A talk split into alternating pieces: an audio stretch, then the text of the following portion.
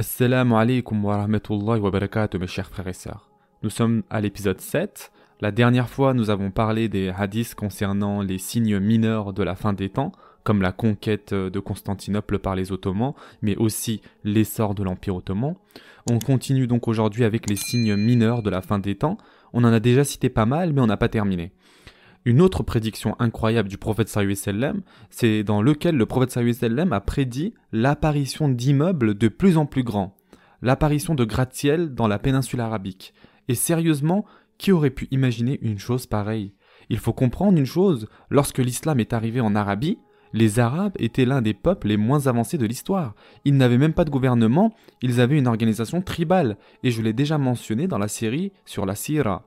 Un des premiers signes basiques d'une civilisation, c'est la présence d'un gouvernement central. Il n'avait pas de codification du langage, il n'avait pas une seule bibliothèque dans toute l'Arabie.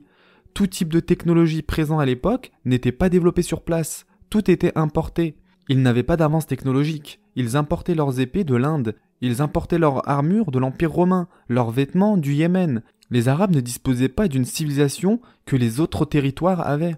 Et le fait que le prophète sallam prédit que la péninsule arabique disposera un jour de gratte-ciel, c'est juste inimaginable. Et pas seulement ça, le prophète sallam a aussi dit que ces personnes qui étaient extrêmement pauvres la veille vont se rivaliser dans la construction de celui qui aura le plus grand gratte-ciel.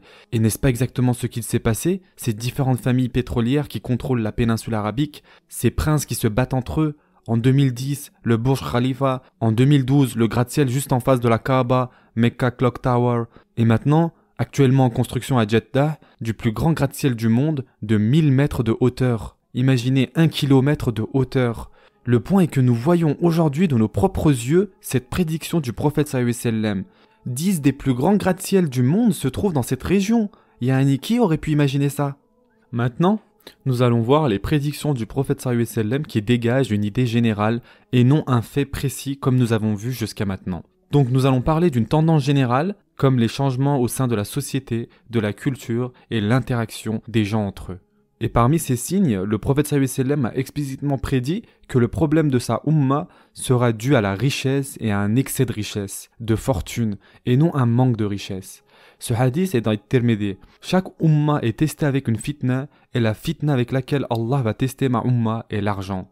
Dans un autre hadith dans Bukhari, un jour de l'argent arriva de Bahreïn et le prophète sallam devait distribuer cet argent au Fajr. Donc il pria le Fajr et il a vu la mosquée blindée à craquer, comme si c'était un Jum'a. Et il a dit sallam, apparemment vous avez entendu que l'argent est arrivé. Ils ont tous dit oui, ya Rasulullah. Et donc le prophète sallam a dit, je vais vous donner une bonne nouvelle. Vous aurez votre argent, mais wallahi ce n'est pas ça qui m'inquiète. Je ne m'inquiète absolument pas que vous serez pauvre après ma mort. Par contre, je m'inquiète que ce monde ouvre ses trésors à vous et que vous rentrez en compétition les uns avec les autres sur qui a le plus de richesse, qui a la plus grosse fortune, et à cause de cela, vous allez vous détruire comme ont été détruites les nations avant vous. Donc le prophète sallam, lorsqu'il y avait une extrême pauvreté, lorsque la majorité des Sahaba n'avaient même pas de vêtements de rechange, c'est-à-dire ils n'avaient que ce qu'ils portaient sur eux, Aïcha radiallahu nous raconte il n'était pas rare que pendant six semaines de suite, nous n'avions même pas besoin d'allumer de feu, car il n'y avait pas de viande à cuire. Et c'est durant ce temps-là que le prophète sallam avait prédit que sa umma serait riche. Et c'est vrai, nous avons la richesse.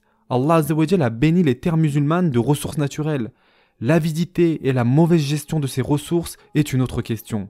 Le prophète a aussi prédit que le mal se répandrait. Il a par exemple prédit que les gens ne se feront plus confiance les uns les autres. Il a dit quand les manas se perdent et que les gens ne se feront plus confiance, attendez-vous au jour du jugement. Le prophète a aussi prédit qu'un temps arrivera où les meurtres, les guerres, les massacres vont devenir quelque chose de commun.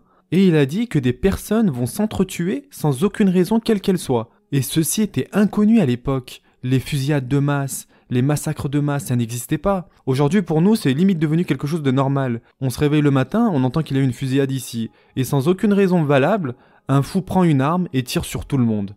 Et d'ailleurs, ces fusillades, ces tueries de masse, sont des phénomènes très récents. Dans toute l'histoire de l'humanité, ce genre de choses ne s'était jamais produite. Et le prophète sallam a dit Le jour du jugement n'arrivera pas avant que le tueur et celui qui est tué ne sachent tous les deux les raisons de cela. C'est-à-dire, ni le tueur ne saura pourquoi il a tué, et ni le tué ne saura pourquoi il a été tué. Des meurtres sans motif, sans raison. Et ce hadith se trouve dans Bukhari. Encore une autre prédiction du prophète sallam, mais d'abord il faut se mettre dans le contexte. Il est important de signaler que nous sommes nés à une époque où cela nous passe même pas par la tête, car pour nous c'est devenu quelque chose de normal, évident. Le prophète sallam a prédit que les relations intimes avant le mariage seraient quelque chose de normal, que la zina serait la norme. Et encore une fois, nous sommes nés à une époque et à un endroit où c'est justement la norme, c'est devenu normal. On a tendance à penser que ça a toujours été comme ça. Même durant la Jahiliya, même dans la période pré-islamique, les familles, avec dignité, avec respect, ne se sont jamais engagées sur ce genre de terrain. Et c'est pourquoi dans le fameux hadith dans Bukhari, lorsque la conquête de la Mecque a eu lieu, et que Abu Sufyan et sa femme Hind, et d'ailleurs, ça n'a rien à voir avec ça, mais vous savez pourquoi on l'appelait Hind? En fait, c'est parce que pour les Arabes, l'Inde représentait tout ce qui était exotique et beau. Donc son père l'a nommée ainsi, car implicitement il voulait dire qu'elle va être une très belle fille de l'Inde. Car tout ce que représentait l'Inde était beau pour eux. Revenons au sujet principal. Lorsqu'ils acceptèrent l'islam, donc ils arrivèrent devant le prophète sallam pour plaider allégeance, c'est une histoire très célèbre, donc les Sahaba présents à ce moment-là récitent les règles de conduite d'un musulman, et lorsqu'ils arrivent à la règle, les musulmans ne connaissent pas de zina, c'est-à-dire les relations intimes en dehors du mariage sont interdites. Et lorsqu'on dit cette phrase, Hind était choquée et elle a dit Ya Rasulallah, quelle est donc cette condition? Y a-t-il des dignes filles libres, c'est-à-dire des non-esclaves, qui commettent le zina? C'est quoi ce genre de condition Y a-t-il vraiment ce genre de filles que tu dois imposer ce genre de conditions sur nous? En d'autres termes, même si elle n'était pas musulmane à ce moment, pour elle, Faire une chose pareille était inconcevable. Le concept de relation intime en dehors du mariage était inconnu d'eux. Et le fait de penser qu'une femme digne et possédant sa liberté puisse faire une chose pareille, c'était un choc total pour elle. Et ceci était leur perception des choses avant même l'arrivée de l'islam. Et d'ailleurs, même en France, une génération, voire deux générations avant, avoir une relation en dehors du mariage était très rare et très mal vu. Même sur ces terres, il y avait une rémanescence de cette dignité, de cette décence. Aujourd'hui, c'est tout à fait le contraire, n'est-ce pas? Si quelqu'un décide de ne pas sortir avec quelqu'un, on va lui demander directement Qu'est-ce qui cloche chez toi? Est-ce que tout va bien, tu es sûr Et si on regarde les statistiques, malheureusement, environ 60 à 70% des adolescents ont déjà eu une relation sexuelle et on parle d'adolescents ici. Ceci est une réalité, mes chers frères et sœurs.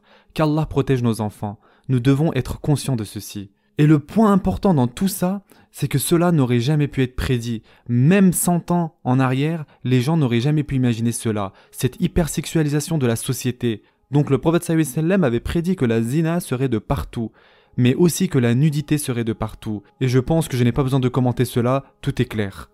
Aujourd'hui, même les chaînes destinées aux enfants il y a des blagues à caractère sexuel à l'intérieur. Dans ces dessins animés, tout est une question de petits copains, de petites copines. C'est devenu le sujet principal.